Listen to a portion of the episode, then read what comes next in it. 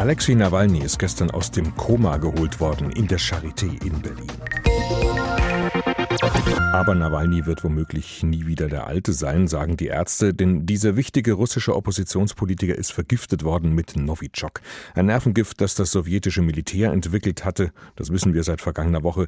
Und damit ist klar, dass in irgendeiner Form der russische Staat mit dahinter stecken muss, denn jemand anderes hat kein Novichok. Und seitdem das klar ist, kreist in Deutschland die Diskussion quer durch alle Lager und Parteien, wie man darauf jetzt politisch reagieren sollte. Und eine Idee dabei ist, das Pipeline-Projekt Nord Stream 2 zu stoppen. Diese Gaspipeline ist noch nicht ganz fertig gebaut. Von Russland durch die Ostsee direkt nach Deutschland soll sie führen. Das Projekt, für das sich Altkanzler Schröder seit Jahren stark macht und das in der EU schon für einigen Streit gesorgt hat, genauso wie auch mit den USA. Mal ganz unabhängig davon, wie man das politisch sieht, haben wir uns gefragt, was würde denn passieren, wenn diese Pipeline nicht fertig gebaut wird? Darüber habe ich mit Claudia Kempfert gesprochen. Sie leitet die Abteilung Energie, Verkehr und Umwelt am DIW, dem Deutschen Institut für Wirtschaftsforschung. Frau Kempfert, mal angenommen, der Bau von Nord Stream 2 wird jetzt gestoppt und beerdigt. Wie würde sich das denn auswirken auf unsere Energieversorgung?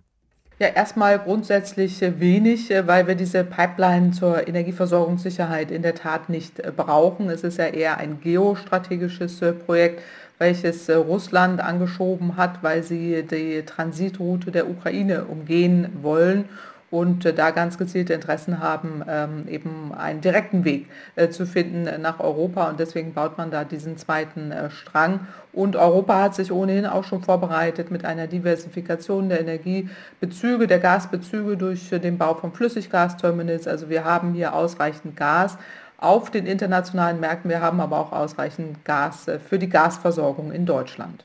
Muss man auch nochmal dazu sagen, die Pipeline ist ja auch noch nicht fertig, also momentan fließt ja auch noch gar nichts durch. Trotzdem kalkuliert man ja wahrscheinlich für die Zukunft eben schon so ein bisschen im Voraus den Energiemix. Müsste ich denn konkret in ein paar Jahren für mein Gas zum Beispiel mehr bezahlen, wenn Nord Stream 2 nicht fertig gebaut wird? Also davon ist jetzt erstmal überhaupt gar nicht auszugehen, insbesondere auch deshalb, weil es sich hier um ein sehr langfristiges Projekt aushandelt. Äh, die Gaspreise werden auf den internationalen Energiemärkten gebildet mit Angebot und Nachfrage. Da sind die Erdgaspreise im Moment sehr niedrig.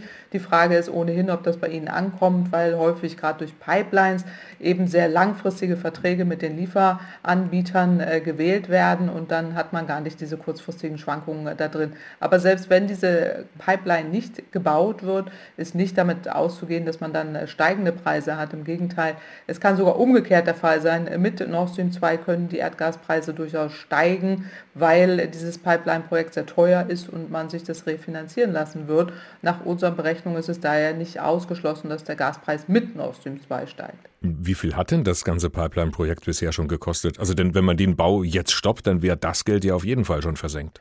Ja, das Geld äh, wäre versenkt. Da muss man aber sagen, das sind privatwirtschaftliche Unternehmen, äh, die das finanzieren und ähm, die Hälfte trägt im Moment äh, Russland oder sogar noch äh, mehr aufgrund eben auch dieser schwierigen Situation, die wir ohnehin mit dieser Pipeline seit einiger Zeit haben, weil die US-Politik äh, dieser Pipeline Sanktionen auferlegt hat, beziehungsweise den beteiligten Unternehmen, die ohnehin schon äh, sehr viel Geld dort investieren und erhebliche negative Wirkungen haben. Insofern wäre das dann die Frage, inwieweit da noch zusätzliche negative Wirkungen dazukommen. Aber insgesamt ist dieses Projekt eben stand noch nie unter einem guten Stern. Es ist unprofitabel und es wird immer mehr äh, zu einem Schlamassel.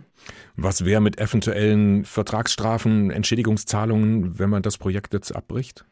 Ja, das ist dann die nächste Frage, vor der man steht. Jetzt wäre auch die Frage, ob man es abbricht oder ob man nicht erstmal einen Stopp erwirkt oder bestimmte auch Verhandlungen mit Russland führt äh, über eben die Gasbezüge, die ja sowieso schon stattgefunden haben, weil es ja ein Interesse gibt, dass auch weiterhin die Ukraine als Transitland genutzt wird, um auch die Energieversorgung, Gasversorgung in Südeuropa ähm, auch zu gewährleisten. Da gibt es ohnehin Gespräche, Verhandlungen die ganze Zeit. Und da wäre dann die Frage, inwieweit man hier wirklich dann äh, auf Sanktionen oder in irgendeiner Form von auf Entschädigung äh, gehen äh, muss. Das ist komplett offen und da würde ich auch empfehlen, wirklich dann auch klug äh, strategisch zu taktieren. Sie haben jetzt ja schon klar gesagt, eigentlich bräuchte man Nord Stream 2 wirtschaftlich nicht, auch nicht energiewirtschaftlich. Wer würde denn davon profitieren, wenn der Bau jetzt gestoppt wird?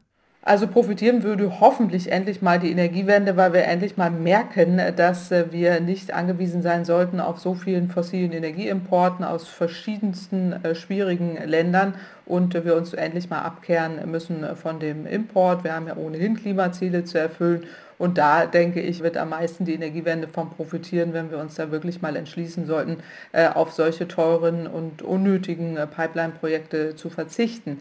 Aber insgesamt muss man deutlich sagen, wir sind hier einfach in einer unschönen äh, Situation. Dieser zweite Strang hätte nie gebaut werden dürfen. Er ist ja auch nicht ökonomisch darstellbar und aus Energiewende und Klimasicht schon gar nicht. Insofern ist es einfach höchst ärgerlich, dass wir uns da jetzt drin befinden. Könnte es auch gerade andersrum laufen, dass jetzt, wenn das Gas durch Nord Stream 2 eben nicht fließen kann, dann bei uns die äh, Kohlekraftwerksbetreiber sagen, schaut mal her, ihr braucht uns doch noch länger als gedacht? Nein, also das ist tatsächlich auszuschließen. Äh, Gas ist ja ohnehin die teuerste Form der Stromerzeugung. Also gerade zur Stromerzeugung äh, wird man äh, dann eher sehr viel schneller auf erneuerbare Energien gehen. Die sind preiswerter, deutlich billiger als Erdgas und auch Kohle mittlerweile. Und insofern ist, ähm, droht hier jetzt so etwas gar nicht, dass man in irgendeiner anderen Form Kohle wieder nutzen kann. Im Gegenteil, wir müssten jetzt endlich mal die Energiewende, den Energiewende-Turbo anschmeißen. Einerseits mehr tun, um Energie einzusparen, gerade im Gebäudeenergiebereich, da wird der Erdgas noch genutzt zur äh, Wärmeherstellung und eben jetzt auch im Industriebereich und da muss es auch in Richtung erneuerbare Energien gehen und da spricht jetzt alles dafür, dass man das endlich tut. Sie haben es vorhin auch schon erwähnt, die USA, denen war ja Nord Stream 2 auch immer ein großer Dorn im Auge, auch weil sie ja gerne ihr Fracking-Gas nach Europa verkaufen möchten. Würde das dann eher der Fall sein, dass Europa eben äh, gefracktes Gas aus den USA kauft? Nein, das sehen wir nicht. Also ich meine, klar, die Amerikaner wollen ihr teures und umweltschädliches Fracking-Gas nach Europa verkaufen. Es gibt auch äh, in Europa Länder, die das äh, kaufen, weil sie eben solche Terminals installiert haben. Aber insgesamt äh, muss man deutlich sagen, wir brauchen auch keinen zusätzlichen Terminal oder wir brauchen nicht zusätzliches Fracking-Gas aus den USA. Wenn wir die Klimaziele ernst nehmen, dann wird der Bedarf nämlich deutlich äh, sinken. Und äh, in der Tat ist es so, dass wir viel, also sehr viel Angebot haben an Gas auch um uns herum. Nordafrika, Katar, Norwegen ist hier zu nennen. Die können alle Gas liefern, wenn wir das dann wollen. Also da brauchen wir das US-amerikanische Fracking-Gas tatsächlich nicht. Also Sie würden im Grunde sagen, kann man gut und gern darauf verzichten auf Nord Stream 2? Wir haben schon immer gesagt, man kann gut und gerne auf Nord Stream 2 verzichten. Das ist ja unsere Aussage, seitdem es überhaupt in Planung war und äh, hätten auch empfohlen, das nie zu tun. Und jetzt ist man eben in dieser schwierigen Situation. Ähm, die Nord Stream 2 Pipeline brauchen wir nicht, sie ist sehr teuer und sie widerspricht auch allen Zielen des Klimaschutzes, der Energiewende, der Diversifikation der Energieimporte. Also insofern ist es hoch unverständlich, warum man es trotzdem gemacht hat.